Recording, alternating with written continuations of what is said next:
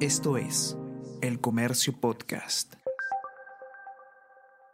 Buenos días, mi nombre es José Manuel Romero, periodista del Comercio, y estas son las noticias más importantes de hoy, martes primero de agosto.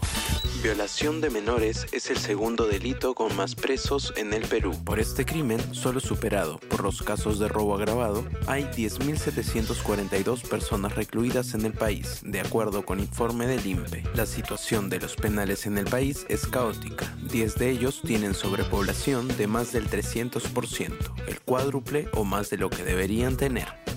Acuña coloca a personas de su confianza para asesorar a Alejandro Soto. César Acuña, presidente y fundador de Alianza para el Progreso, afirmó que su partido es el punto de la balanza y que trata de unir a la extrema derecha y a la extrema izquierda, ya que es de centro. Esto al ser consultado sobre una presunta influencia y participación de Alianza para el Progreso en el Ejecutivo y el Congreso de la República.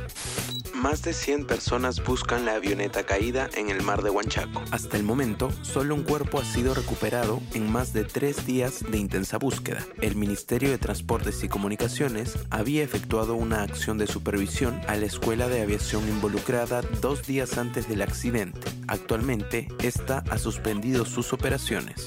El hijo de Petro afronta hoy la imputación de los cargos por lavado de activos. David Telequi, abogado del hijo de Gustavo Petro, asegura que este martes imputarán los cargos contra Nicolás, pues adelanta que no aceptarán los delitos señalados.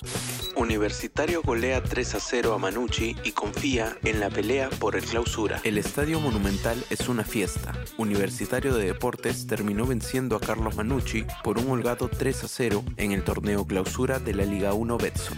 Luis Urruti fue el encargado de darle la estocada final al conjunto trujillano y desató la locura entre la hinchada crema.